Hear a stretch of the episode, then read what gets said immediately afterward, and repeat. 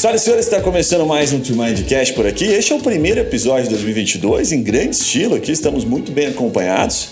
Mas antes de abordar o tema de hoje, reitero os nossos votos de felicidade para você que nos acompanha, toda a sua família. E pelo amor de Deus que temos uma trégua aí, né, nessa pandemia que ninguém aguenta mais, né, Matheus? Gabi, tá complicado.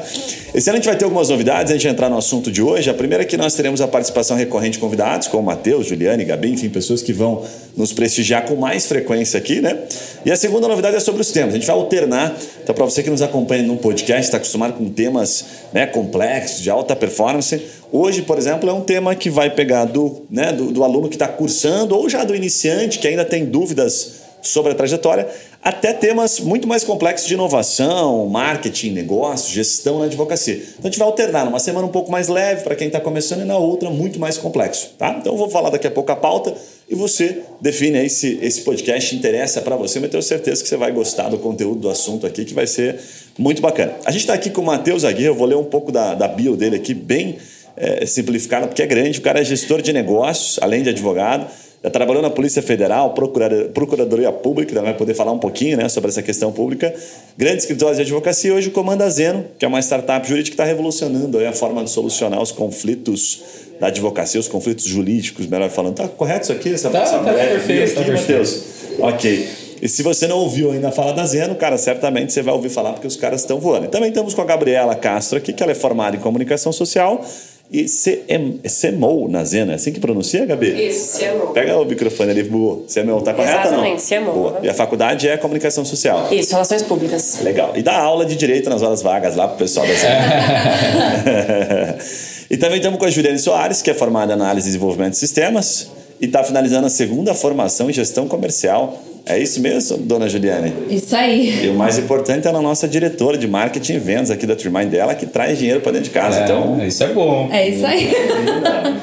Obrigada. Legal. Então, todos devidamente apresentados, vamos à introdução do tema aqui, gente. O que, o que acontece? A gente vai falar hoje sobre três blocos aqui separados. A gente vai falar primeiro sobre como ganhar dinheiro durante a faculdade. Então, para você que está chegando agora, quer de paraquedas direto no vídeo aqui, é, existem né, algumas, algumas formas de você ganhar dinheiro durante a faculdade. A gente trouxe um cara aqui que ganhou dinheiro durante a faculdade, vai contar pra gente. E continua ganhando depois, coisas, né? Exatamente, que é o mais importante. É. Tem algumas coisas que já são meio antigas, tipo correspondente jurídico, então vamos, vamos falar sobre isso, né? Segunda etapa é sobre como escolher, né? Se, pô, advogo, sigo no mercado, será que tem espaço para mais advogado? Ou sigo carreira pública, né? Fico estudando, viro o chamado concurseiro. E a terceira etapa se você definir entrar no mercado, ou depois de formado, melhor colocando, né? O que, que você pode atuar? Além de ser um advogado tradicional, aonde mais você pode exercer o direito?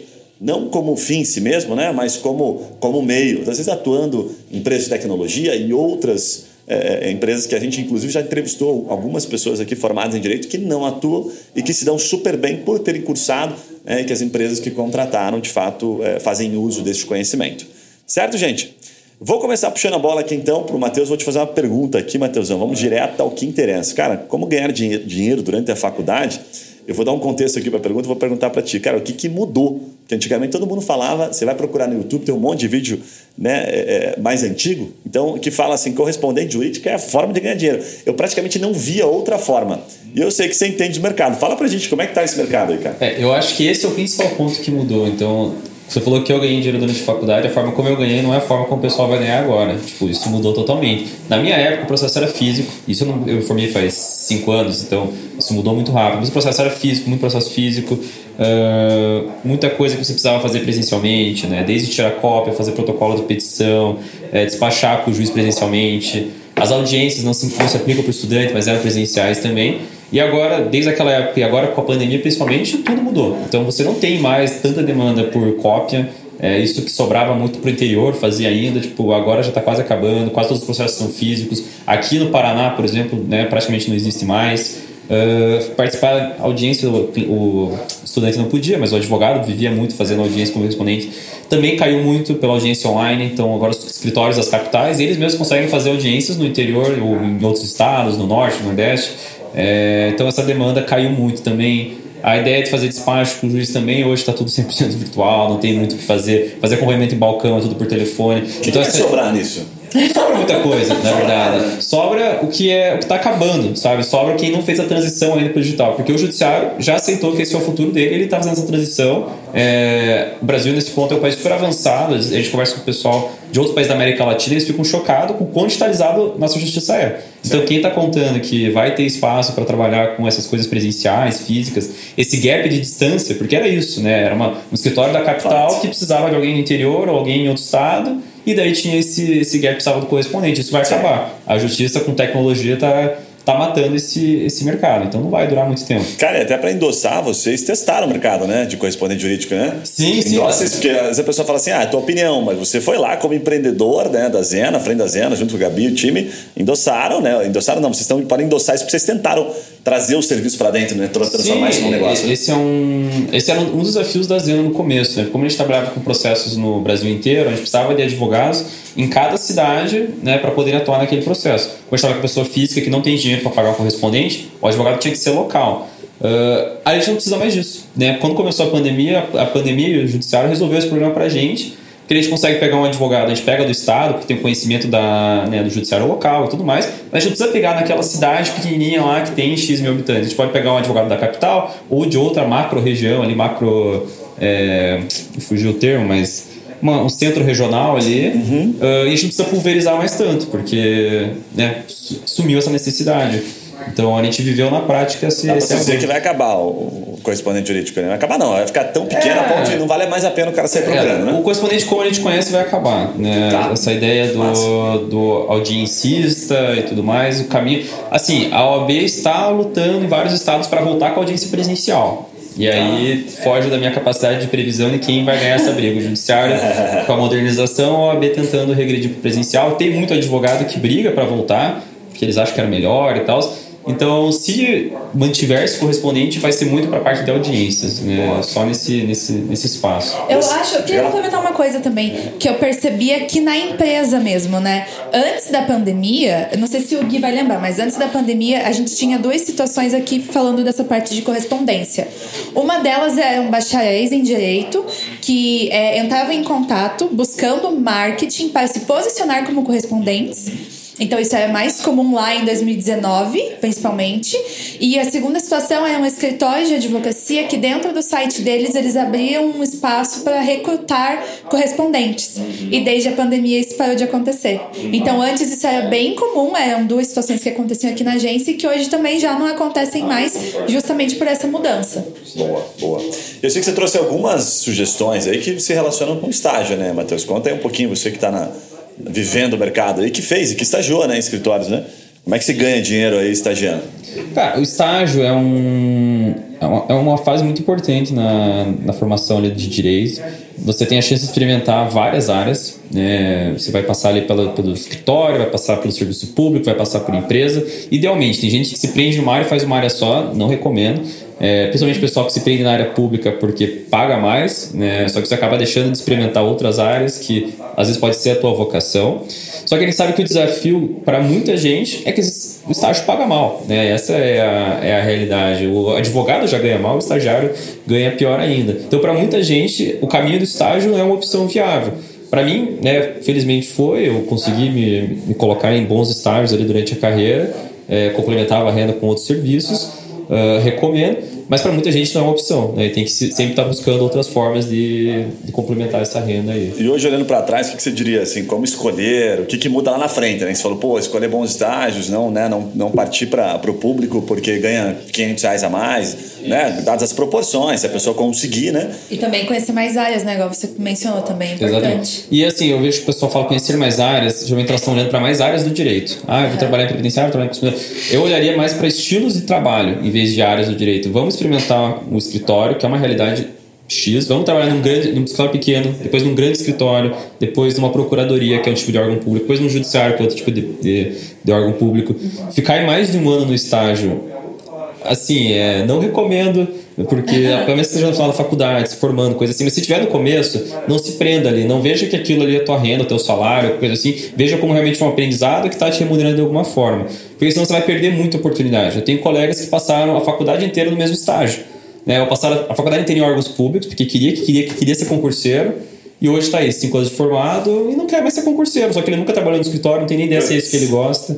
É, e aí o passo a mais que eu dou. Vai ter que experimentar do zero de novo. Ter, né? É, com certeza. E o passo a mais que eu, eu, diria assim, um estágio que mudou minha carreira, tipo 360 graus, foi quando eu saí do escritório e fui para uma empresa.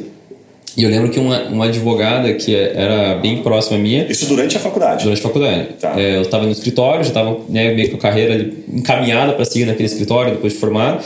E aí, por algum motivo, eu surtei e quis ir para uma empresa, que era do lado de casa, era uma área nova, enfim, achei bacana. A advogada, uma das advogadas que eu conversei, falou: Cara, advogado de empresa é advogado frustrado. Né? Você está largando tua carreira de sucesso no escritório para uma empresa, isso aí você vai, você vai voltar para cá.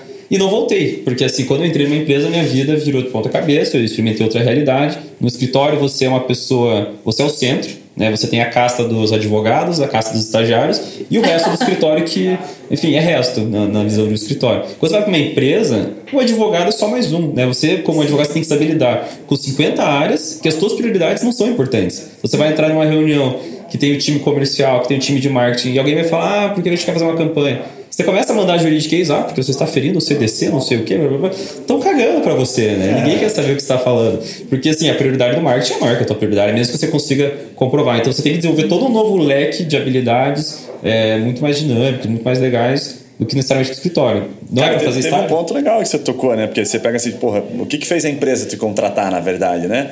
É, se você puder contar um pouquinho, porque às vezes durante a faculdade não imaginar, que até é uma pergunta meio boba, assim, porque eu vi alguns comentários, eu gosto de trazer para pauta. Quando é que o cara consegue, ele pode começar a estagiar no primeiro semestre? Primeiro semestre. Então, pergunta você assim, tipo, se o cara estagiar legal e mandar bem em dois anos, né, supondo aqui, que supondo não, mas que a faculdade sendo cinco, no final do segundo ano ele pode ser contratado e seguir o teu caminho para uma empresa que ele passa a ganhar muito mais, né, aprender e termina a faculdade ganhando dinheiro, né? Acontece, é, assim, é uma coisa rara na advocacia, é, no mundo do direito, na verdade, assim, gente que está contratada na área jurídica durante a faculdade, mas acontece. Não foi o que aconteceu comigo, porque eu estava no último ano já. Tá. Mas assim, terminei a faculdade, eu, antes de terminar a faculdade já fui efetivado como jurídico lá dentro e seis meses depois eu era gerente jurídico. Então isso Nossa. mudou minha carreira muito porque me acelerou pra cacete, né? Fez isso acontecer.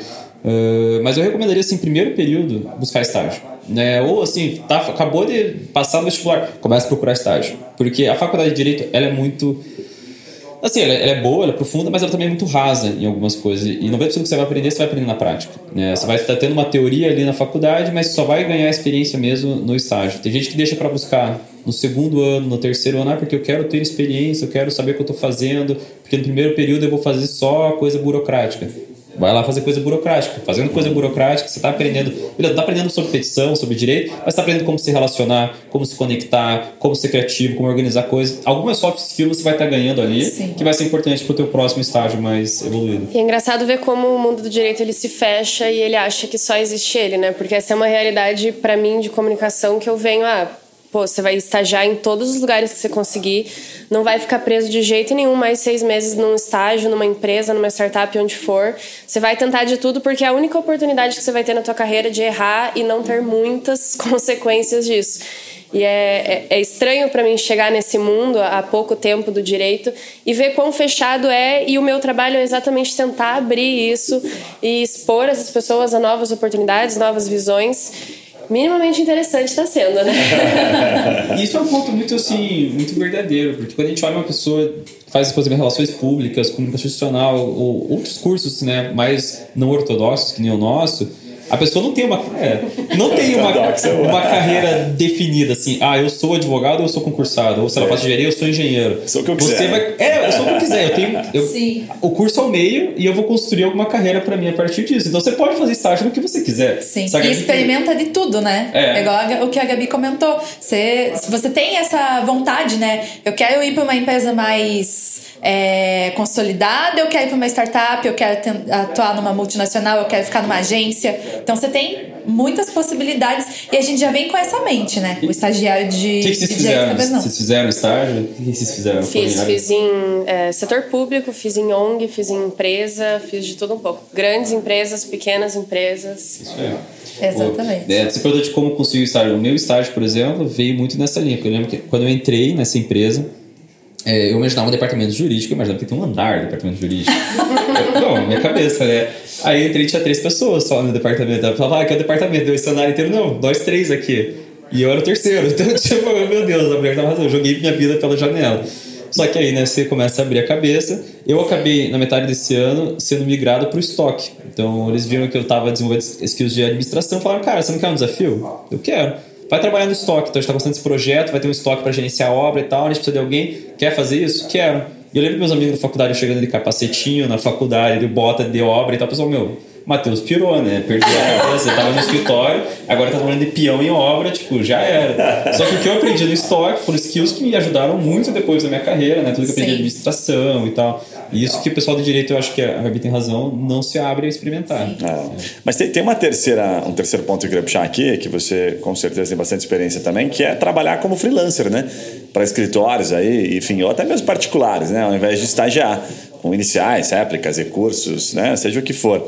E eu queria saber como é que, que, que, que dica que você pode dar com relação a isso, porque eu vi até algumas pessoas abordando esse tema, então eles dizem assim: olha, entre em contato com escritórios menores, o cara acabou de montar o escritório e não consegue contratar, às vezes tem um estagiário, não quer aquele compromisso. E você pode oferecer. Então você filtra o cara que acabou de abrir um escritório e tal. Olha, eu faço, né? Eu tenho capacidade de fazer uma inicial sobre este tema aqui muito bem. Tá aqui alguns exemplos, enfim. Então, se você precisar, tá aqui meu contato, porque uma hora é fato, né? A agenda do advogado vai apertar. Uma hora ele vai Sim. ter dificuldade de cumprir um prazo. É e aí, nesse momento que né, o teu cartãozinho de visita ali vai estar tá brilhando no olho dele. Funciona isso, Matheus? Funciona. Funciona muito. É, eu acho que assim, o pessoal na faculdade a gente sempre está olhando a, a vida do grande escritório, do grande advogado, porque esses são nossos professores, na verdade, né? A gente conhece muito pouco da vida do pequeno escritório, do pequeno advogado do autônomo que está começando. A gente nascendo, a gente nasceu para resolver o problema desse cara, porque ele é sobrecarregado, tanto na parte financeira, na parte administrativa, na controladoria, e o jurídico é uma das partes que ele é sobrecarregado também. Né? Ele não tem dinheiro para contratar assistente, para contratar estagiário, secretário, qualquer coisa, então ele pode recorrer muito a contratações pontuais, que ele olha no orçamento dele, consegue encaixar. A gente está nascendo para tentar ajudar nisso, mas enquanto a gente não tá, né, não dominou o mundo inteiro, a gente isso vai seguir existindo. E aí eu recomendo para esse estudante e tal, cada tá numa plataforma, tem plataformas que estão nascendo para isso. É legal? É, tem você e mais 10 mil estudantes que se cadastraram lá. Sim. O melhor jeito de chegar nesse cara é você fazer o que você falou. Cara de pau, bater na porta das pessoas, tentar fazer conexão, é só lá no LinkedIn Talvez para quem está no começo da faculdade, essa opção seja um pouco mais difícil, porque você não tem tanta experiência para poder ajudar né, no, na parte jurídica, mas chegou ali no quinto período. Mas você já fez estágios, já tem um currículozinho para mostrar, eu fiz estágio no escritório, então órgão, eu tenho uma experiência. Você consegue bater na porta de um cara desse e mostrar: ó, eu tenho experiência em petições, eu sei fazer isso, quando você precisar, vamos negociar, me chama, me indica, e você vai fazendo esse teu relacionamento. Porque esse cara, o advogado, ele dificilmente vai entrar numa plataforma hoje para contratar avulso alguém lá. Fato. Ele está sobrecarregado, vai ser em cima do talo quando ele, meu Deus, eu tenho que fazer uma petição para amanhã. Vou ligar para aquele PA que deixou, para aquela guria que Verdade. me mandou e-mail e vou contratar ele. Então você tem que estar tá se posicionando Verdade. no radar dele ali o tempo inteiro. Você sabe que tem um negócio que eu lembrei que a gente tem, né, é, fazendo um jabá rápido, uma, uma divisão do nosso negócio de tecnologia que é a ciência de dados aplicada ao direito. A gente mapeia termos, enfim, palavras que está fazendo bastante sucesso, chama-se Turbine Tech. E lá no nosso site, a gente vem é, acompanhando a experiência dos nossos usuários. A gente tem nove áreas do direito mapeadas principais, depois tem as áreas que são, a gente chama de especialidades ou segmento de mercado, que são mais, estou contando que são oito, então são 17 no total. E bacharel é a mais buscada. Né? Então, ou seja, tem muita gente tentando de fato ganhar dinheiro durante a faculdade. E aí a gente mapeou, então lá na hora que você entrar tem as palavras, são 20 termos. Então você tem assim, como entrar no juizado, no juizado de pequenas causas. Isso é, uma, uma, é um termo recorrente, consumidor procurando. E aí é possível né, para o aluno ali, para o estudante de direito também, de alguma forma, apoiar aquela pessoa, porque não necessariamente você precisa ser um advogado para ir lá e participar né, de uma mediação dentro do pequenas causas, né, juizado especial. Enfim, a gente fala pequenas causas porque é o hábito. Mas é o juizado especial como você deve conhecer. Agora, ah, puta, mas aí não teve acordo. Ok, aí ferrou, né? Porque depois você precisa ser um advogado. Então, mas você pode abrir aquilo, abrir até uma conversa, né? Dependendo do tamanho da causa, são causas geralmente menores, você pode chegar no escritório que está começando e falar, cara, eu fiz a primeira mediação, não funcionou, não deu certo. Quer pegar esse processinho aqui a gente dividir? Então você já tem até uma entrada, sabe? Você tem um cartão de visita é. para chegar no escritório, né? E, e aí você está puxando uma linha muito de empreendedorismo, assim. Né? Total, né? Que, Total. E, e, faz total sentido. Se a gente está olhando para um curso que você deve saber melhor do que eu, eu não sei se a estatística é certinha, mas ele já tem 1 milhão e 200 mil advogados. Quantos novos né, formandos bacharéis devem ter por ano? 100 mil, pelo menos? Cara, estás falando assim, informação, é, considerando é, período zero, né, 2021, a gente tem 3 milhões e meio de formação. né, informação, informação anual, daí nós temos assim, de, de, aprovados na OAB, né? dois concursos, né, dois ou três anos, com uma média de mais ou menos ali uns 25% aprovados. A gente está falando de mais ou menos uma entrada no mercado, vou dar um número redondo aqui, de 70 a 100 mil no máximo. 100 mil novos é, advogados por é. sem falar bacharéis que, é. que não passaram. Então, se você está querendo entrar na, na, área do direito e não quer empreender, é, você não está num lugar muito bom, entendeu? Porque não é uma área que está nossa, sobrando vaga, que vai ter carreira super estável e tal. É uma área super lotada, se você vai querer conseguir oportunidade, você vai ter que empreender. Isso que você está falando é empreender, né? Você começar desde a faculdade a construir uma marca sua, a começar a buscar clientes, a você ir atrás dos escritórios. Esse mindset que a faculdade de Direito não, não virou ainda, sabe? Não proporciona pra gente. A gente fica na cadeirinha sentado procurando estágio. É. Ou estudando para concurso. Cara, tem, tem duas pesquisas aqui. Eu, se eu tivesse nessa situação, eu trabalharia ou com recurso de multa, o volume uhum. é estratosférico, é curso de multa, tanto que lá no site tem lá, ele representa 13% de um volume estratosférico de pesquisa. E o segundo, aí nós temos outro aqui, como, é, como se defender de multa, é muito parecido e tal. E o segundo que eu gosto pra caramba é registro de marca, velho.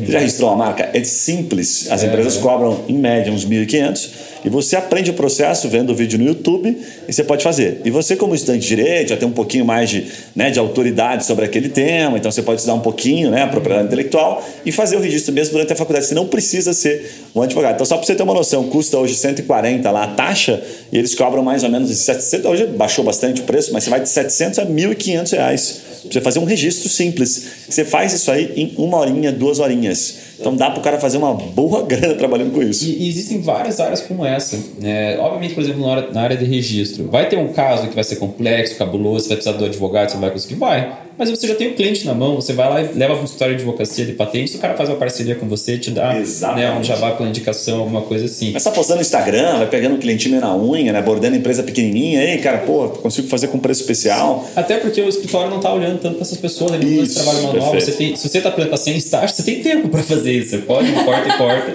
vendo que você já registrou marca não registrou. E tem outras áreas também que você pode fazer, né, que não precisa ser advogado. A gente conhece, a gente pode trazer aqui para conversar, né, pessoal da área de cidadania.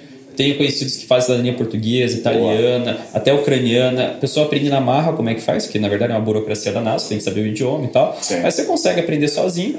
E vamos pensar, extrajudicial, a parte imobiliária de cartório, retificação. Tenho vários conhecidos, como eu trabalhava civil, trabalhava da construção civil, a gente trabalhava com muitas pessoas que não eram advogados e sabiam muito, muito, muito, muito sobre incorporação imobiliária e resolviam mais problema do que eu como advogado. Então... Tem uma outra pergunta muito simples, que pesquisa muito simples que o consumidor faz e que o volume é bem expressivo também, que é contrato de aluguel simples. Ele procura, inclusive, com a palavra simples. Né? Tá deixando claro que ele não quer um advogado fazendo, né? Então ele quer um modelo pronto, mas você pode lá se tornar um especialista e falar, cara, eu te auxilio aqui num contrato simples, até porque eu não tenho formação ainda, mas consigo te dizer se esse contrato é válido ou não, então, porque você já tem o um conhecimento em cima disso. Então, um contrato simples, quanto você pode cobrar por um contrato simples? Né? Tem advogado formado que cobra, não consegue cobrar, às vezes, 500 reais num contrato. Mas para um estudante de direito, porra, 500 pila num contrato simples, peraí, né? Às vezes não é o que ele ganha bolsa, né? No mês todo. Então é uma forma também, dá uma olhadinha lá dentro do site. Mas antes de a gente passar ao próximo bloco, só queria finalizar aqui é, reforçando que tanto a Zeno quanto a Trimind, inclusive, né, como terceira, como quarta ou quinta opção, já não sei quantas a gente falou aqui, contratam estudantes de direito, correto? Sim, com Vocês certeza. lá contratam com qual finalidade? todas menos advogar. a gente brinca que a gente nós somos o bonde dos frustrados do direito. Então só entra gente que não quer advogar lá dentro para trabalhar nas mais variadas áreas, né? Então, desde o time de marketing, que precisa de produção de conteúdo, precisa de gente que entenda para construir produtos jurídicos, desde o time de CS, que é o que faz sucesso do cliente, faz atendimento, time de vendas. Uh, tem várias, várias áreas que a gente precisa de pessoas com background jurídico, mas que não provavelmente para fazer petição, né? E aí, Gabi, e é como legal é que é? ver como essas pessoas se encaixam em um ambiente que elas não imaginavam algum dia atuar, de vendas, de CS, é, que são setores que na faculdade de Direito não são nem abordados, que não existe. É, putz, acho que no Brasil inteiro, sei lá, deve dar para contar na mão quantos escritórios de Direito tem um departamento de CS. Uma coisa que é vital para gente, empresas, e é o básico, não existe nesse meio. E tem muita gente que está se descobrindo e está gostando da profissão profissão e cada vez mais gente que não está afim de, de ser advogado está vindo para essas áreas e ficando feliz e conseguindo ganhar dinheiro nisso também. Gabi, só explica para o pessoal o que é CS, que talvez eles não conheçam é, a sigla, por favor. É, CS é o Customer Customer Success, então é um departamento que vai gerir e garantir a qualidade e a satisfação do cliente é, pelo produto, o serviço que você está oferecendo. Então, basicamente, deixar o seu cliente feliz, é, conversar com ele, entender as frustrações, as dúvidas, o que está acontecendo é, para esse processo, o serviço ocorrer é, e ser feito da maneira mais tranquila para as duas partes. Sim. Eu, esse exemplo eu sempre uso porque muitas vezes eu falo sobre isso e a pessoa me vira, ah, então é tipo uma secretária. E eu, tipo, não, é um pouco tipo isso. Por favor, não. É, eu, eu trago a comparação do teu escritório, você tem o advogado que cuida do jurídico e geralmente você tem uma controladoria que cuida do processo. Vocês, eles conseguem muito ver, o advogado cuida do jurídico e a controladoria cuida lá da parte burocrática do administrativo. O CS cuida do cliente. Então é você ter entender que ah, o processo é importante, o jurídico é importante, mas o cliente também é importante. Então você tem uma área inteira focada em deixar o teu cliente feliz, assim como você tem a controladoria cuidando para não perder prazo e o advogado cuidando da qualidade jurídica. Então é cada um com a sua. É você sua parar e pensar: o meu cliente está feliz? Porque o cliente feliz ele volta. Ele volta, ele é fidelizado, ele indica. E você garantindo que ele está feliz, o teu escritório vai estar tá bem. Então é, é tomar essa atenção é, de descobrir novas áreas também, sair um pouco da bolha do direito. Boa. Bem legal. E aqui na Trimind, a gente também contrata é, estudantes de direito praticamente todos os meses. A gente tem vagas é, tá na área de vendas. Então, se você quer vender, quer aprender a negociação, porque é, é muito legal. Tem muita gente que tem medo, né, de vir para a área de Totalmente. vendas porque Totalmente. é desafiador, tem que bater meta e tal. Mas, gente, tem, você aprende tanta coisa legal, como valorizar o cliente, negociação, né? Outras coisas, uma boa comunicação.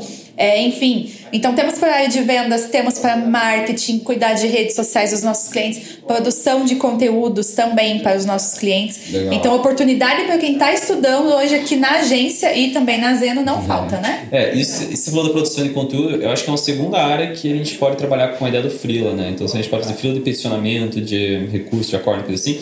Conteúdo também é uma área que os escritórios estão buscando, né? Os Sim. escritórios precisam entender, ah, tem que ter Instagram, tem que ter rede social, tem que chamar, mas o cara não tem braço para isso, ou ele não sabe escrever, né? Ele é de outra geração, não sabe lidar com isso. É muito fácil você, como uma pessoa que é até mais do que a gente, uma geração que já cresceu nas redes sociais, que tem uma familiaridade muito boa com ela, chegar pro escritório e falar, cara, quer uma ajuda com o teu, com o teu conteúdo, com o teu. Instagram? E aí, assim, obviamente, isso vai fugir do, do escopo de um advogado tradicional, você se for uma cabeça fechada, ah, não, isso não vai me ajudar com a minha graduação, não sei o quê, mas vai te ajudar com muitas outras coisas, né? Então, você faz um curso de marketing online, tem vários, a TreeMind tem, Sim. né? Temos. o- De graça lá, né? Tá ah, disponível. é, de graça, eu- puxando. E você vai aprender como gerenciar uma rede social. Vai para um advogado, um escritório aí que está começando, um escritório até às vezes grande, mas mais antigo, que não está olhando para isso. Convence o cara que você pode ajudar ele com isso. Você vai ter Boa. um bom Bom demais, bom demais. Não tem desculpa para o cara não ganhar dinheiro durante a faculdade, hein? Tá cheio de sugestões. Vamos dar aquela pivotada agora, vamos falar um pouquinho sobre a advocacia, o concurso público, né? Aquela velha dúvida e cruel, eu diria, porque muita gente fica em cima do muro por muito, muito tempo, né? Ah, eu queria começar puxando uma pergunta aí para você, Matheus, e até dar um contexto aqui. Eu, eu- falei com muitos advogados, aqui a gente já entrevistou muitos advogados, já são mais de 90 podcasts, caras que lecionam, assim, os advogados que são, que são mestres do direito e que lecionam em grandes faculdades. E em algumas situações eu lembro de alguns caras falarem que eles percebiam, assim, ah, advogando lá, né, lecionando lá bastante tempo, que você perguntava para uma turma repleta, assim, tipo, ah, tem 50, né, formandos aqui, você perguntava, pô, quantos de vocês querem seguir carreira pública? Puta, 80% levantava a mão. E alguns caras comentaram que isso vem mudando demais, assim, sabe? E aí essa mudança em si, a gente, pô, peraí, estamos dentro do contexto então, para onde vão essas pessoas? Daqui a pouco, até no terceiro bloco, a gente vai falar sobre as outras opções. Mas eu queria te perguntar, como é que foi isso para você na faculdade? Você viu isso? Né? Você que se formou lá há um pouco mais de tempo, como é que foi isso? Com certeza. É, e assim, antes de tudo, eu acho o serviço público sensacional, acho muito legal. Meus pais, meu pai é médico, minha mãe é da, da área de informática, os dois são concursados, então né, eu entendo toda essa realidade do servidor público, mas é uma realidade que mudou muito. Hoje a concorrência para você entrar no serviço público é absurda, então isso já é um primeiro um- uma barreira assim de atração para as pessoas, mas mais do que isso é um estilo de vida diferente do que muita gente está buscando. É, é um estilo de vida mais travado, mais estável. E a nossa geração tem cada vez mais buscado algo mais dinâmico, algo onde você possa construir, você possa fa- fazer acontecer, você tenha mais liberdade. É, não sei se o serviço público vai começar a se reinventar, né? Muita gente tem, tem falado sobre isso. Mas por enquanto o pessoal né, se forma e tal, está cada vez mais olhando para outras alternativas. Da minha geração, é, eu acho que estava ali no 50-50, o pessoal que queria advogar, o pessoal que queria fazer concurso. Só que o que aconteceu? Pós a formação, esse número foi caindo. Assim, dos meus amigos que queriam fazer concurso, quase todos estão advogando e largaram a ideia do concurso. São muitos poucos os guerreiros que seguem estudando, seguem querendo essa carreira. É, então, sim, isso é uma realidade super, super presente, assim. Bem legal. Tem até um outro ponto que eu, eu vi um, enfim, um expert do direito também falando, né, um professor dizendo o seguinte, olha, quando questionado, ele dizia que falava sobre a questão até do planejamento financeiro, né? Comum na nossa sociedade, a gente não, não aprendeu na escola, então alguns tiveram a sorte de um pai ensinar como né, gerir as, as finanças. E ele falava que é, a organização financeira favorece. Então ele falava assim, por exemplo, né? Puxa, quero advogar. Se você não vem de uma família que tenha né, capacidade, condição de nos primeiros anos te dar um, um, suporte ali que a gente sabe que é muito difícil, durante a faculdade você precisa construir. Né? Então isso que a gente falou no primeiro bloco, puta, ajuda bastante. Às vezes eu vou lá, sei lá, gerir redes sociais, fazer conteúdo, eu entro numa, numa área em que o direito me favorece e que passo a ganhar um dinheiro para o meu sustento. Né? E aí me possibilita começar a advogar e dividir nas duas coisas, até que eu viro uma chave e falo, posso largar aquilo que eu fazia e apenas viver do direito. Né? Então vou juntando as duas coisas até que. Então o planejamento financeiro permite isso para quem não tem recurso. Já aquele cara que fala assim, puta, cara, eu sou um cara desorganizado financeiramente, reconhece, assim, sabe? Puta, não tenho o que fazer, eu preciso ter estabilidade, porque senão eu sofro emocionalmente, não consigo né, viver, advogar. E é aí, puta, cara, bem, naturalmente. Então, para você, talvez o caminho do concurso público pode ser uma boa E, opção. e eu bato mais assim, eu acho que aí o problema tá com. Assim, a gente estava falando com muita gente de direito, né? Então eu vou lembrar lá no primeiro período de faculdade, quando os professores falavam de dicotomia, que era. A gente tem áreas, duas grandes áreas do direito, que era público e civil, e aos poucos a gente foi. Pô, por que a gente só olha para essas duas? Por que a gente não pode misturar algumas áreas? Tem áreas no meio aqui que são tipo consumidor que mistura tudo. Então a gente tenta acabar no direito com a ideia de dicotomia. E aqui é a mesma coisa. Por que, que a gente olha eu tenho que ser advogado ou concursado, sabe? A gente está tentando separar em duas caixinhas que na verdade não precisam mais existir. Para esse cara que tem uma dificuldade, né, não quero arriscar ou não tive um planejamento financeiro, não tem grana para abrir um escritório, que realmente envolve né, um investimento inicial, por que, que eu não posso buscar outras áreas para trabalhar, que estão muito mais aquecidas do que o direito? Estou sofrendo para conseguir uma vaga de, de advogado, para ganhar pouco, não, tô, não consegui passar no concurso. Cara, vai trabalhar no que a gente estava falando. Pega uma, uma vaga de CS, por exemplo. As startups, o mercado de tecnologia, esse, essa área está super aquecida. Os caras estão contratando pessoal para atendimento uh, a rodo. Você não precisa ter uma, uma formação, é, uma experiência inicial para entrar nisso muito alta. Você consegue vagas ali de entrada ganhando já pelo menos 1.900, 2.000, e enfim, consegue progredir rápido nessas carreiras se você for né, se empenhar. Área de vendas é super aquecida, você consegue começar com salários ali para 2 mil para cima também, sem ter um background necessariamente nisso. E essas são áreas que, beleza, vou estar trabalhando, vou estar dando uma estabilidade, eu posso construir meu escritório. E isso aqui se comunica super com o seu escritório. Tudo que você estiver aprendendo, como né, na área de CS, com a área de atendimento, tudo que você aprendendo com vendas, até outras áreas, marketing, tecnologia, você vai poder estar agregando o teu escritório, construir um escritório muito melhor do que você estaria construindo antes. Isso aqui te dá estabilidade, você constrói teu escritório. E aí o eu não me lembro agora se é o, é o, João Kepler que fala, mas ele fala muito sobre as duas canoas. E você vai, começa a navegar nesse rio se equilibrando em duas canoas. Uma canoa mais sólida, uma canoa um pouquinho. Conforme essa aqui vai se estruturando, uma hora você joga essa aqui fora e fica na canoa que você quiser. E aposto que muita gente vai trocar de canoa, não vai querer seguir na canoa do escritório, Sim. vai seguir uma carreira na, na outra área. Porque... Cara, acho Perdão, desculpa. Não, é isso, é isso. Acho que é, aproveitando o gancho, né? Atuando nessas áreas, inclusive, você pode é, fortalecer a, a, o teu atendimento no teu escritório quando você resolver abrir Sim. um escritório. Então, aqui na agência, por exemplo, a gente costuma contratar vendedores ou estagiários né, que, que realmente tenham essa, essa parte do jurídico mesmo, seja estudante de direito ou tenha se formado, bacharel e tal. É, e muitos deles entraram, fizeram parte do time de vendas, aprenderam como que a gente faz o atendimento dos escritórios que entram em contato com a gente, como que nós vendemos, como que nós estruturamos as nossas apresentações, as propostas, o atendimento é, próximo, né, que a gente presta do, uh, do cliente, a venda consultiva. Então aprenderam tudo isso, ficaram um tempo com a gente e depois saíram para trabalhar em escritórios ou para abrir o próprio escritório. Então isso acabou ajudando a, a, entender o que, que ele precisa fazer dentro do marketing, porque daí a, a pessoa e aí tem que fazer o curso de marketing jurídico que a gente é, fez aqui, como o, o Matheus falou, é, que nós temos aqui, né? Então a pessoa é, aprendeu sobre marketing, que ações fazer e aprendeu a atender as pessoas e a vender o seu peixe. Então, é. isso contribui ainda mais para que quando ela estiver dentro de um escritório, ela consiga se destacar dos outros é, advogados. Isso até um pouco que a gente viu nos processos seletivos nossos, uh, quando a gente começou a fazer, a gente quer pessoas para entrar com estágio de direito e depois a gente ia remanejá-las aqui para a área de vendas, porque as pessoas não iam querer entrar nisso. E o que as pessoas faziam? Elas escondiam no currículo as experiências dela não jurídicas, porque elas têm medo de ser julgadas nesse né, o estigma aqui da nossa área. Então, às vezes, a pessoa trabalhou em uma loja como atendente, trabalhou como vendedor, trabalhou em call center, e ele suprimia isso do currículo com medo de ser mal visto. E a gente queria ver essas pessoas que tinham essa experiência. Então, a gente abriu um trainee falando, cara, a gente quer você que já tem uma experiência nessa área, que tem um background diferente, que batalhou fora do direito, e a gente trazer essas pessoas. E aí que eu vejo esse movimento mudando, porque agora essas pessoas já não estão mais com a gente, já foram para outros lugares. Então tem pessoal que está no Parkify, pessoal que está na Juno, porque ele passou por aqui, ganhou uma experiência em CS, ganhou uma experiência em vendas, o seu currículo dele foi para esses lugares. Esses dias uma pessoa voltou para mim e falou: Ah, Matheus, eu quero voltar para a área jurídica, porque eu estou me formando. É, já tive, fui head de CS ali na, era na Juno, fui head de CS na Contabilizei, e agora para voltar para o jurídico, porque eu quero tentar praticar advocacia. Beleza, ela experimentou e voltou. Tipo, quanto, sabe, quão difícil você acha que foi para conseguir uma vaga para ela? Foi tipo na hora, assim, eu peguei Zero. o currículo dela, mandei para uns 30 contatos ali de escritório de e falei, ó, essa menina aqui tá formada em Direito e foi head de CS em duas startups, manja muito de atendimento aqui. Ela sabe que vocês não sabem. Ela sabe que vocês não sabem.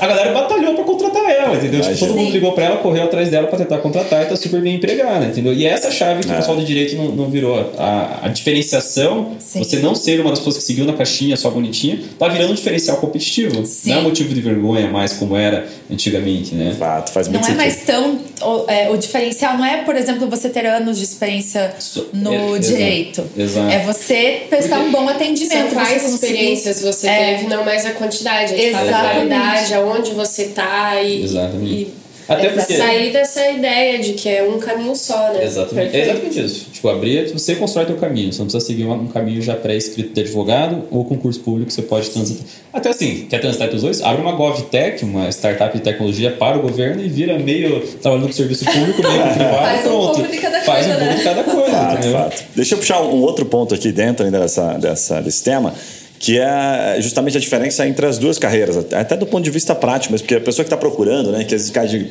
gaiata aqui nesse vídeo, ah, concurso público advocacia, nem todo mundo tem um pai, né, que atua, alguém na família que pode contar como é que funciona, processo de transição, né? E eu fui dar uma estudada sobre isso, então eu vi alguns benefícios, ali eu vou pedir para vocês me ajudarem a complementar, né? Principalmente você que tem na família. Mas eu vi que você tinha lá tanto férias, né? Puta, o concursado nesse ponto assim, ele dá um pau, né? Depende do ponto de vista, né?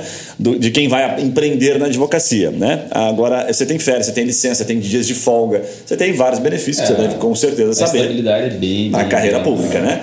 Aí o que você não tem, talvez, com, né, com, com a mesma condição, é de ter controle sobre o teu crescimento em si. Você entra dentro de algo que não é meritocrático, né? Que está clara a regra do jogo.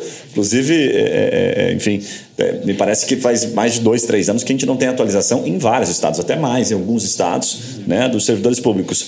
Agora, na advocacia, queria te perguntar, Matheus, como é que é esta, esta liberdade que a gente tem, até do ponto de vista de benefício, versus projeção, com amigos, com casos, com exemplo seu mesmo, que você vê do ponto de vista financeiro, que o cara consegue enxergar, tipo assim, sabe como se ele falasse, puta, se eu entrar aqui no concurso público, se eu passar e entrar nessa carreira, em cinco anos eu estou ganhando 5, 10 mil, que seja. Mas se eu for advogar por conta, você pode fazer isso em dois anos. Se você escolher, se você souber, né, como se destacar. Como é que é isso é. na tua cabeça? Esse é o, é o grande desafio, assim. A gente vai encontrar advogados privados, né, que estão ganhando aí amigos que me informaram, pô, estão ganhando uns 20 mil reais por mês, estão faturando super alto. E tem gente que não. E, e é uma carreira totalmente estável. É aí que vai o risco da, da advocacia. Eu tinha um professor na faculdade que ele brincava, tipo, pessoal falava que, ele falava que ele foi chamar, ele passou para ser juiz, ele largou, não foi, porque ele queria ganhar mais do que um juiz. E eu lembro eu da faculdade pensando, cara, quem que ganha mais do que um juiz? Existe isso. É, e ele ganhava mais do que um juiz como advogado. Então ele falava, pô, que o juiz ganha pouco, eu, eu, eu, tenho um teto, eu não quero ter um teto, eu quero ir além. Então você tem essa possibilidade. Só que você tem que trabalhar muito para isso. Mas o cara segura, né? É. Segura de ser. O cara se garantir. Não, não quero isso aqui. Você tem, você tem que trabalhar muito, tem que ter uma pitada de sorte muito grande, ou, né, enfim, acaso que você conhece. Se você já é de uma família que tem um monte de conexão na empresarial, isso vai facilitar a tua vida. Se você não é, você vai ter que correr atrás desse prejuízo, né? E você e aí não é assim, falando, ah, não venha. É tipo, venha, mas venha consciente do que você está fazendo. Tipo, saiba dos riscos, saiba onde você está jogando, faça um planejamento financeiro. O problema é que o advogado hoje, ele entra na louca. Tipo, eu vou largar meu emprego, vou abrir um escritório. E eu fiz isso. Eu lembro que no primeiro escritório, eu aluguei uma salinha no, aqui perto, ali na André de Barros. Uh, e no primeiro dia na minha salinha lá, tipo, do meu escritóriozinho, sentei, abri o computador e fiquei e agora? O que, que eu faço? Jogando paciência. É, tipo, o que, que eu faço agora? tipo, e o cliente vai cair da onde? Tipo, não me correu nem um segundo antes de eu sentar naquela cadeira como é que eu ia ganhar dinheiro? Tipo, pra mim era automático. Tava num prédio no centro, ninguém nunca ia me achar ali dentro. Não, abri minha coisa, criei meu sitezinho, botei no ar, pronto, eu ia chegar cliente. E não chegou, né? Obviamente. Então, esse é o problema. É o princípio da Zeno, né? É. Foi ali que nasceu a ideia, a frustração e, Foi, e se desenrolou até hoje. Foi do, do meu fracasso ali que a Zeno nasceu. Bem legal. porque- Deixa eu te fazer uma pergunta dentro disso ainda, pro cara que tá, né? Pô, tô, tô, tá bacana, tô entendendo, mas assim, se você pudesse, olhando pros amigos da faculdade, olhando para, né? A gente conhece muito advogado que tá se dando bem, você diria que você identifica algo assim que é em comum entre eles? Mas é uma ou duas características. A gente sabe que uma é meio tradicional zona de comunicação e tal, uma você falou, puxa, a família, pessoas próximas têm aqui uma oportunidade de encaixar no empresarial com facilidade. É isso ou tem outra coisa? Tipo aquele cara que é rato de, de livro, de estudar, aquele rato de lá, tecnologia, o cara que entende tudo com facilidade. Olha, o que, que você percebe? O... Eu falo do meu círculo, né? Obviamente não representa o, o todo e tal. Mas assim, rato de faculdade, não conheço nenhum que tenha, esteja extraordinário, assim. Tipo, o fato de você saber o direito, você ter tirado 10 em todas as provas, ter ganho, na minha faculdade, eu fiz na PUC, você ganhava o Marcelino Champagnat, que era uma medalhinha. Não te torna o, o diferenciado na advocacia, porque no final o teu conhecimento, você vai conseguir um bom emprego no máximo, trabalhar para algum escritório, para eles colocarem teu selinho lá, que você tem mestrado, doutorado, e você vai poder talvez ter um bom salário ali estável. Os meus conhecidos que se destacaram são os que têm perfil mais para empreendedor. Que, cara, cada oportunidade é uma oportunidade, cada relacionamento é uma oportunidade, cada conversa é uma oportunidade. O cara é vendedor, o cara é marqueteiro, ele estuda áreas totalmente fora do direito, então ele sabe muito de marketing, ele sabe muito de vendas, ele sabe muito do CS que a gente falou, ele sabe muito de tecnologia. Eu tenho amigos que estão aprendendo a programar, né, e isso fazendo uma diferença gigantesca para o escritório deles, eles estão automatizando rotinas. É, a Zeno entra justamente com esse viés, né, de tentar automatizar tudo isso para o cara para ele poder voar. É, e se eu for olhar para o outro lado do concurso público, eu não tenho. Nem os meus amigos que estavam do concurso público passou ainda. E, tipo, isso é Caramba. um baita balde de água fria, assim. Então, Há quanto tempo já? Tem- A, Castro, a Gabi, chamada de Castro, ela fez, fez ensino médio comigo, então eles conhecem há muito tempo. Eu acho que não tem Tô ninguém. caçando aqui na minha cabeça, É. não passou nenhum nome, não. Ninguém, Caramba. ninguém passou ainda, então. A gente tá falando há quantos anos, só para dar um contexto, claro? Cinco. Esse Cinco é o quinto anos. ano de formado. Tá. Então, né, já. Cinco anos tentando passar no concurso público e no até concurso agora ninguém. Tem, algum, tem dois que na época eu lembrei que não são amigos, amigos próximos, e que passaram. Um teve uma crise terrível, assim, de, de burnout, mas de ansiedade, porque não era o que ele queria no final, Nossa. né? Enfim. Então acabou. Passou e saindo porque não, não era o que ele estava buscando. Então, se eu for olhar para ver estatísticas, os amigos que escolheram a advocacia hoje estão melhor do que os amigos que o. Faz todo sentido. Vamos lá, vamos pro terceiro bloco aqui. Esse assunto, puta, rende pra caramba. Mas eu queria falar é, sobre quais áreas a gente consegue atuar, né? Bem dentro dessa linha, né? A pessoa se formou, me formei, puta, e agora? Para onde eu vou? E a gente tem um monte de novidade no mercado, né, Matheus? Você é um cara que está, enfim, pegando uma, uma dianteira do mercado no sentido de tecnologia aplicada ao direito, enfim, então você sabe muito mais do que a gente. Eu queria começar te perguntando, assim, para a gente fazer um paralelo entre aquilo que é mais óbvio, ah, posso advogar, posso me tornar um advogado associado, enfim, posso montar meu escritório, um pouco do que a gente já falou, mas o que, que tem de novo, né, que o advogado que está se formando ali nem sabe que ele pode atuar, enfim, depois, né, não necessariamente, é, é, aliás, depois de formado, mas não necessariamente no direito. Não necessariamente no direito. Não necessariamente no direito. Dentro daquilo que a gente já mais ou menos falou. Por exemplo, dá um, um, até um pitaco aqui que a gente gravou. Ah, vai me, me fugir o nome dela aqui agora, deixa eu achar. Adriana Camargo, né? Adriana Camargo era do Ebanks, que vocês inclusive é, recomendaram. Puta animal, é, né? Gênia, né? Literalmente, assim, top. Trabalho no Ebanks, que você deve conhecer, né? Uma baita de uma, de uma startup. Eu, eu acho que esse é um. Quando fala de startup, para começar, é um. Existe um certo fetiche do pessoal. O pessoal do direito está começando a ouvir falar de startups, está começando a ouvir falar das mesas coloridas, de mesa de sinuca, happy hour e tal. E todo mundo quer ir para startup. Toda vez que eu faço uma palestra em faculdade, o pessoal pergunta: como é que eu entro numa startup? e aí eu vou dar o balde da água fria. Entrar numa startup pelo jurídico é muito difícil. Porque Sim. aí é o ponto, assim, a startup vai ter um advogado, um jurídico interno quando ela já estiver bem madura, geralmente, ela já tem um corpo ali, pelo menos de umas 30, 40 pessoas, pelo menos ela já é uma startup mais avançada que a Zeno, por exemplo. É, e ela vai ter uma vaga, vai ter duas vagas, vai ter uma vaga no ano, até um, um Ebanks mesmo. Quantas vagas no ano abre para o jurídico? São poucas. Né? Então são vagas super concorridas, super disputadas, é quase tão difícil entrar quanto o concurso público. Se você quer entrar numa startup, procure a porta dos fundos. Não procure direto a porta de entrada. Né? Aí eu tenho para falar melhor do que eu, a minha, a minha companheira, Amanda, ela trabalhou na Contabilizei. E ela entrou não pela porta do jurídico, ela entrou pela porta de uma outra área societária que mexia com abertura de contrato social. Enfim, entrou por ali e foi crescendo ali dentro, chegou a, Acho que ela saiu, era, ficou quatro anos lá dentro. Ela era analista de melhoria contínua, que é um cargo que o pessoal do direito nem sabe que existe. Ela não sabia, ela descobriu lá dentro, isso existia. fez pós-graduação na área de gestão de processo, então ela mudou, pivotou a carreira para isso. Hoje ela é CEO, que é a rede de operações né, de uma Legal Tech, foi contratada para isso. Então, uma oportunidade grande que eu digo e sempre falo comigo é isso. Procure a porta dos fundos. E a porta dos fundos é o que a gente já falou. Atendimento, área de atendimento contrata com uma. Né, não que assim seja fácil trabalhar com isso, não, mas eles estão acostumados a trazer pessoas do zero e treinar elas. Então você consegue Sim. e você vai ter uma formação, então já tem um diferencial. Área de vendas, e aí se você é uma pessoa comunicativa, essa é a tua área, você vai voar nisso. Área de marketing, se você começar a estudar, tem potencial também, mas é um pouco mais sofrido, né? As duas vão poder, poder comentar. E eu acho que é uma área que daí o pessoal tem pavor, arrepia quando fala, mas tem um potencial gigantesco, é tecnologia. E assim, o pessoal, ah, mas eu sou das humanas, eu não sei o quê.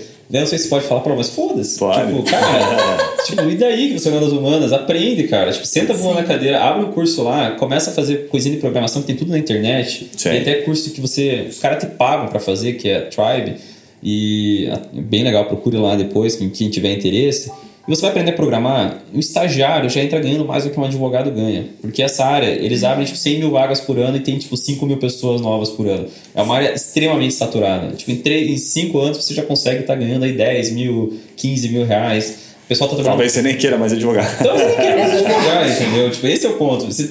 E aí eu gosto muito disso, sabe? Tipo, se você quiser advogar ainda, é uma vocação sua. Sim. E beleza, volte não advogue porque você precisa só, sabe? Tipo, eu preferia ter essa liberdade de, de, escolher. Você sabe que tem uma, teve um comentário aqui, né? Quando a gente tá pegando pauta, eu vejo os comentários dos vídeos que abordam o assunto, né? Eu vi um comentário, alguns comentários falam, ah, a tecnologia vai matar o direito, outros já, a tecnologia matou o direito, né? Então o direito já era. mais dramático aí. Isso, mais dramático. Você tem que, né, com todos os viés aqui. Agora eu queria te perguntar o seguinte, Matheus. Usando o direito como meio, né, e, e explorando a tecnologia em si, por exemplo, a gente citou aqui o desenvolvimento de, de software, né? Programação tal. Não me parece que o direito encaixa. Você está realmente saindo. Né? Você, vai, você nunca para de usufruir. É, mas isso que eu queria te perguntar, não sei mesmo.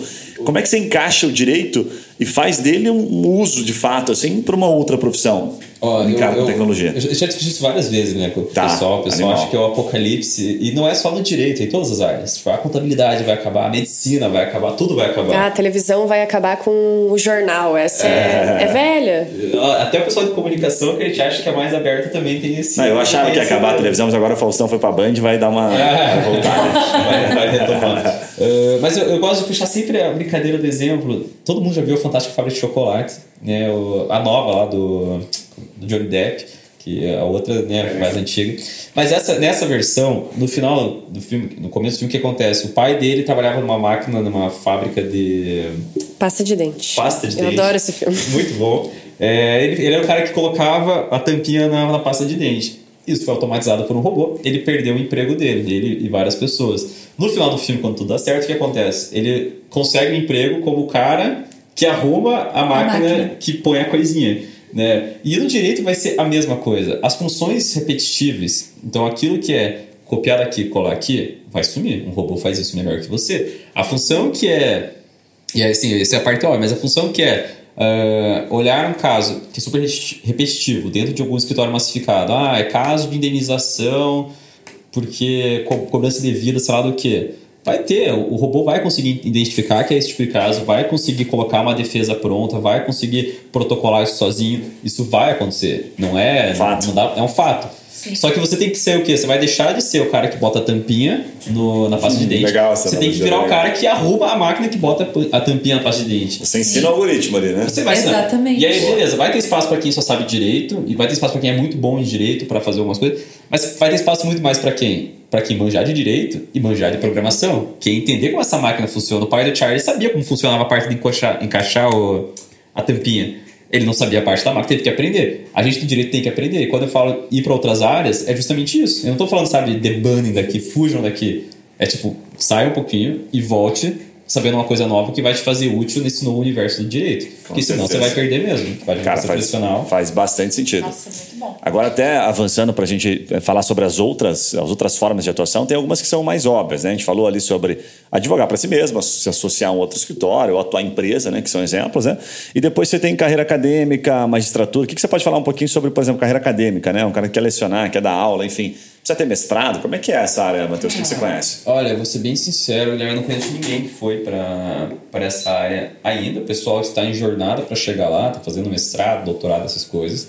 Uh, faculdades de maior prestígio, assim, né? Tipo, nível Unicuritiba, PUC, né? pegando nível Curitiba, mas USP, federais, eles vão exigir mestrado para cima, né? Então é, é, é essa a realidade. Mas não sei. A gente está falando aí de depois de formado, mais uns cinco aninhos no mínimo, é, né? No mínimo, no mínimo, né? Tá. Porque também mestrados, doutorados na área do direito, são poucas vagas que a gente vai ter em áreas, em universidades públicas e nas universidades privadas. A gente tá falando de mensalidades de 4 mil, 5 mil reais para cima aí. Então, até para um advogado conseguir bancar isso é, é, é complexo muitas vezes. Quem olha fazendo mestrado doutorado, a maior parte não é nem para ser professor, é mais para conseguir colocar esse título e ajudar dentro de uma grande banca, alguma coisa assim. Mas é um sonho que todo mundo fala, não conheço ninguém que botou em prática ainda. Você faz ideia quanto ganha professor. hoje um professor que leciona, enfim, Não sei, não sei. Aí, uma faculdade é, privada e tal? Nossa, não. É uma realidade totalmente fora do meu universo, assim. Eu não tenho contato Legal. com, E pelo pouco que eu conheço, também nunca é a primeira fonte de renda deles. Não. É muito mais pelo prestígio do que de fato é verdade. a sua função. Eu- É é, eu acho que eu vejo dois tipos, é verdade. Meus professores, na- durante a graduação, todos eles eram ou concursados, né, juiz, promotor, coisa assim, ou advogados de, de grandes bancas já consolidados. Agora eu vejo nascendo professores que são mais. é, como é que eu vou dizer? Não sei se na nossa escola tinha um Doslen, que era um professor de português, que agora ele tem um blog de YouTube. Virou youtuber, é um dos maiores youtubers Maior- do Brasil é, hoje. Ele era professor de português no meu colégio. E eu tô vendo esse movimento acontecendo nas faculdades de direito. Então, muitos professores estão virando youtuber de concurso, youtuber de. fazendo Caraca. conteúdo que nem a gente tá fazendo aqui. E aí eles têm só a carreira de. Também é a segunda carreira, né? Se pensar. Então, a, faculdade é só para dar o prestígio, mas onde o cara realmente monetiza. Você pega é a no- autoridade da faculdade e você usa Isso. isso para monetizar dentro da Exatamente. internet. É para fazer a marca dele. Exato. Jogada de marketing. Mas KS tem retorno financeiro com a internet. É. Bem mais, às vezes, Tipo, não do que que. tem mal, né? Sim, mas com com certeza certeza. o, o- Mas a internet, com a internet você pode ultrapassar. potencializar. É, tem exatamente. muito professor que tá. O meu ex-coordenador, o coordenador da minha época do curso, não sei se era coordenador, decano, nunca entendi a diferença de coordenador e decano. Ele era um desses dois cargos importantes. Ele abriu o concurso, o, o cursinho de concurso dele, dele próprio, assim, onde ele dá as aulas, contrato e tal. E tá voando. Ele largou o cargo de Sim. decano, coordenador, para poder focar nisso, né? Então, com certeza, eu acho que rende mais. É aquele que- viés empreendedor que a gente estava falando antes. É o viés né? empreendedor. Até pro professor, tipo, o viés empreendedor está sendo cada vez mais relevante. Bem legal. E tem um último tópico que eu coloquei, que a gente já falou um pouquinho, mas dá para discorrer de maneira um pouquinho diferente agora, que é a magistratura mesmo, né? Promotor, desembargador, juiz e tal. É, E como é que é a relação de tempo, Matheus, para quem não entende nada? É a mesma né, relação de tempo para chegar nessas posições, é para se tornar um promotor, um desembargador? Olha, é, é cada vez maior, né? Porque é, a conta é simples, né? Se a gente precisava lá no vestibular, você olhava os cursos, hum, eu quero fazer ah, oceanografia, tinha concorrência de 5 por vaga, você olhava, sei lá, comunicação social, 40 por vaga, medicina, 100 por vaga. Tipo, quanto mais pessoas estão buscando, mais difícil é você conseguir e o tempo que você tem que estudar para conseguir passar naquele curso, se fosse uma universidade pública, ficava maior. Tem gente que estuda medicina vários anos até passar. Antigamente, meu pai fez federal e passou de primeira, que era uma, tipo, lá em 1900, e, sei lá, bolinha, não sei, 70, algo assim. É, hoje, a pessoa tem que estudar 3, 4, fazer cursinho específico para isso e tal. E a área do direito, os concursos públicos, é a mesma coisa. Então, cada vez mais, mais pessoas estão se formando, mais pessoas estão olhando o concurso público como uma fonte de estabilidade. Cada vez mais concursos não precisam de diploma superior, então a gente tem muito, ou não precisa ser um diploma específico da área do direito, se a gente for olhar para policial rodoviário federal que teve concurso recente, ou polícia federal, para ser um nível agente, né, não um nível delegado, você vai estar concorrendo com todo mundo que tem diploma, né, Fato. do dentista, até quando eu trabalhei na PF, os meus superiores não tinham uma pessoa do direito. Então eu trabalhava com os papiloscopistas, que é uma área de perícia específica, era dentista, era engenheiro, era um bioquímico e tinha mais um cargo que eu não lembro, mas não era do direito, entendeu? Então você concorre não só com o universo do direito, você concorre com as outras. E quando você vai para um concurso daí que é exclusivo do direito, geralmente são menos vagas, então delegado, promotor, é, magistrado, menos vagas, todo mundo do direito concorrendo, fica cada vez mais difícil passar. Então, tô dizendo que é impossível, tô dizendo que pra mim é um troço que eu nunca nem. Sim, eu fiz concurso Passou público. pela cabeça. Não, passou. Passou, chegou a Passou. Quando eu tava no escritório, eu fiz concurso público, é, comecei a estudar concurso, viajei Brasil afora pra fazer concurso, porque eu tava, precisava de grana, tipo, desesperado por grana e tal. Eu olhava, pô, esses caras ganham 10 pau por mês, aí eu vou fazer isso. Passei no concurso, passei em dois concursos, nunca fui chamado. Tipo, passei em primeiro Caramba! lá na, é, que era seccionado por, por cidade e tal, então eu ia ser analista judiciário lá no interior de Minas Gerais e nunca fui chamado. Faz cinco anos eu tô na lista de toda, tá como o primeiro na, na listinha ali sendo aguardado. Então, se eu tivesse parado minha vida e ficado nisso, acabou, entendeu? Aí pode ser que esse ano saia, cara. É, pô. e sempre o pessoal brinca e rolê, cara, e se sair. Eu geralmente olho quando a gente tá dando rolê, assim, com os amigos, fazendo churrasco, coisa assim, ou na família, alguém fala, ai, Matheus, já saiu aquele concurso? Eu vou olhar, sempre com essa discussão, se eu iria ou não hoje, né? Cara, a Com expectativa deve certeza não. muito frustrante, né? Porque você passou em primeiro, você fala assim, cara, primeiro é o primeiro que vai entrar, né, velho? É. E tá lá há cinco Só que anos. nunca chamaram, né? Então. O famoso ganhou, mas não levou, né? Ganhei, mas no direito levei. é bem comum, né? E eu lembro que na época eu fiquei empolgado, saí pra jantar com a, com a namorada, com meus Nossa, pais. Gastou o dinheiro, já quer ganhar. É. Gastou antes E aí um mês, dois meses, comecei a ligar pra saber quando é que ia sair. Os caras, não, isso aí vai ficar pra ano que vem, pá. E, cara, Nessa- esqueci que isso existia, né? Esse é um que ponto que, que você tocou que a gente nem tinha considerado aqui, né? Que é assim, não é só passar, né? Não, Você é depende de uma economia e de um sistema continuar como ele. E quem está procurando uma hoje. área para advogar, por exemplo, um nicho, você deve ter visto na pesquisa, defender concurseiro é um nicho da advocacia muito Fácil, forte. Porque o tanto de Sim. fraude que tem e tal, os caras que é nomeado que nem eu e não passa e coisa assim, tem várias coisas que você judicializa, né? E no- nomeia Fato. forçado, e desnomeia um e busca fraude. Então é uma área. Você pode ganhar dinheiro advogando em cima dos concursados pros, advog... pros concursados, mais do que às vezes fazendo concurso. Você né? sabe que a gente fez um relatório da área administrativa lá na Turmintec, a gente faz o quê, né? Os clientes contratantes, eles recebem um relatório mensal com as mudanças de mercado, alterações da forma de pesquisa e um pouco de inteligência. Assim. Então, ó, isso aqui cresceu, isso aqui não, isso aqui parece que está em alta, tenta fazer um pouquinho de tendência, aproximação, né?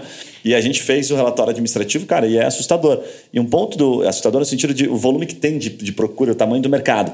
E o ponto mais interessante do administrativo é que tem um volume de advogados focados muito pequeno. É, São bem, são bem difíceis, é bem difícil você encontrar um advogado, sabe? Que atue no administrativo, porque ele não entra muito no full service, a gente não percebe muito ele entrar no full service, ele é uma área exclusiva mesmo. O cara gosta de atacar aqui nessa área. É, esse ponto do generalismo é um ponto que é tipo um dos core da Zeno, assim. Então a gente bate muito no ponto, o advogado generalista acabou. Você não tem como crescer tua carreira, construir teu escritório sendo um generalista. Você tem que escolher uma área, focar nela e avançar. E né, o resto indica, passa pra gente, passa pra Zeno, a gente conecta você com os advogados. Tem várias formas de você monetizar os clientes que fogem da tua área, mas você tem que ter um core onde você vai ser muito bom, onde você vai referência, vai construir tua marca. Né, de marca, a Gabi, tipo, né, manja mais do que eu. É, porque é o que a gente tá voltando, é, falando sobre o- a satisfação do teu cliente. Quando você tenta tirar para todo lado, pegar caso em tudo que é especialidade que aparecer na tua porta, você não vai conseguir se, se especializar, o teu cliente vai ficar naquele limbo, assim, não sei se você está fazendo um bom serviço ou não, Sim. como é que vai ser o andamento desse processo, é, e o especialista, ele obviamente vai ter muito mais chance de representar com qualidade o teu cliente, é exatamente isso que a gente vem... é, estimulando as- os advogados a fazerem dentro da Zeno. É, acho que são esses- essas duas linhas, né? É tipo, realmente de qualidade que você vai melhorar e segundo de marca. Você consegue criar uma marca muito mais consistente se você bater que você é focado em um Autoridade, né? Você tem noção, quando eu comecei o meu escritório, lá atrás, eu escolhi consumidor. Então era a guia a defesa do consumidor. Essa era a área que eu gostava, era essa área que eu fazia. Até hoje, tem gente na minha família, tem amigo, que liga, ah, você faz consumidor, né?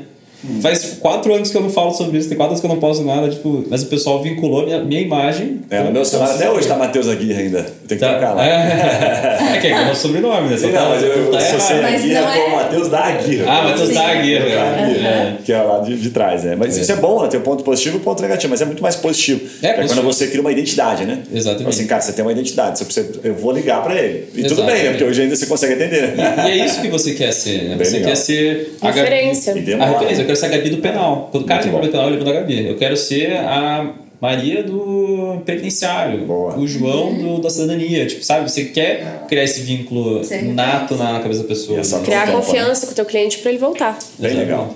Gente, nessa passou aí praticamente uma hora, voou, né? Dá para ficar mais uns dois dias falando sobre esse assunto aqui, mas nosso podcast já está chegando aqui nessa etapa final. Vou finalizar, pedir para vocês finalizarem, Matheus, Gabi, contando como é que o pessoal conhece um pouco da Zeno, né? E adiciona vocês nas redes sociais, se pelo Instagram, pelo LinkedIn, por onde vocês preferem ser encontrados aí. E deixa uma mensagem final aí para o nosso público. É, então, nós estamos em todas as redes sociais com arroba Somoseno. É, site também, Somos Zeno. Copiei e colei todas as, os arrobas para ficar mais fácil o pessoal encontrar. Uhum. É... Esse começo de ano a gente está lançando bastante coisa nova, então a gente.